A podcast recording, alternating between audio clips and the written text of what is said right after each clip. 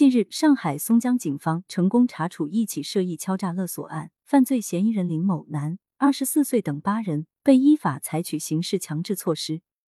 四月三十日，松江公安分局荣乐东路派出所民警接报一起警情，林某等人在方舱工作才三天，就以工作强度高、住宿条件差等理由挑唆工友罢工，以扬言跳楼要挟劳务派遣公司解除劳动合同，并索要赔款每人三万余元。民警在调查中发现，四月中旬该团伙在外区方舱医院以类似手法索赔得手四万余元，警方遂开展巡线追踪。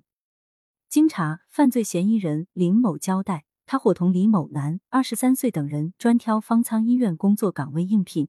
入仓前商量好，在工作几日后，以住宿条件差、工作强度高等理由，向劳务派遣公司提出解除劳动合同，并索要高额隔离费。如公司不同意，便以极端手段逼迫公司赔偿。四月二十四日入仓后，仅仅工作三日，便开始每日在方舱内无事生非、起哄闹事。威胁公司支付赔款，直至扬言跳楼，最终被警方传唤。目前，林某、李某等八名犯罪嫌疑人已被松江警方依法采取刑事强制措施，案件正在进一步审理中。眼下，上海公安正在全市开展“利剑三号”集中打击整治行动，此举旨在通过精准、严厉打击各类涉疫违法犯罪活动，助力社会面清零目标尽早实现。